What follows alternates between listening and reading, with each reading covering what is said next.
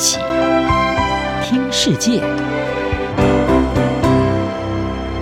欢迎来到一起听世界，请听一下中央广播电台的国际专题报道。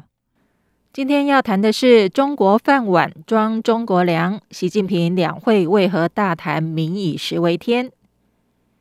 中国年度的政协与人大两会被视为可解读未来一年的中国重要政经动向。这次中共召开政协第十三届五次会议，以及十三届全国人大五次会议，正值俄罗斯入侵乌克兰、国际强力制裁之际。面对这场危机的冲击，中国国家主席习近平在两会的谈话中，再度直指中国的粮食安全问题，特别强调不要指望国际市场，中国人的饭碗要装中国粮。习近平不止在两会抛出接地气的“悠悠万事，吃饭为大”，他也在中共中央经济工作会议上直言：“那么粮食怎么办？”就连官媒人民网也探讨了谁来养活中国的问题。在 COVID-19 疫情依然严峻、俄乌战火又起的局势下，今年两会不再全力主打经济成长牌。在国内生产毛额成长目标大幅下修到百分之五点五之后，装满米袋子、充实菜篮子才是最实际的问题。事实上，中共早在十八大以来就抓紧推进粮食安全立法工作，以所谓的一法两条例，也就是《粮食安全保障法》跟《粮食流通管理条例》和《粮食储备安全管理条例》。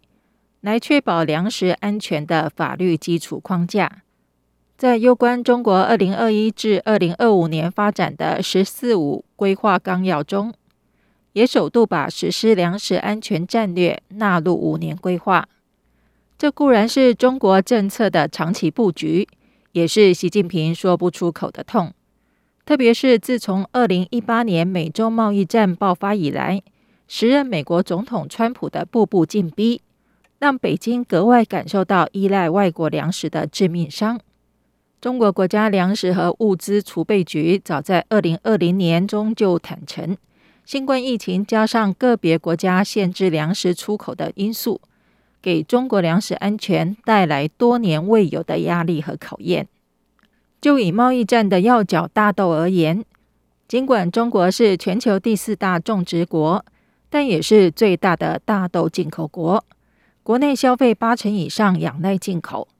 而美国正是主要的源头之一。再拿玉米来说，中国是世界上玉米种植面积最大的国家，但仍然不足以满足需求。过去，美国是中国最大的玉米供应国，后来则由乌克兰取而代之，占中国玉米进口逾八成。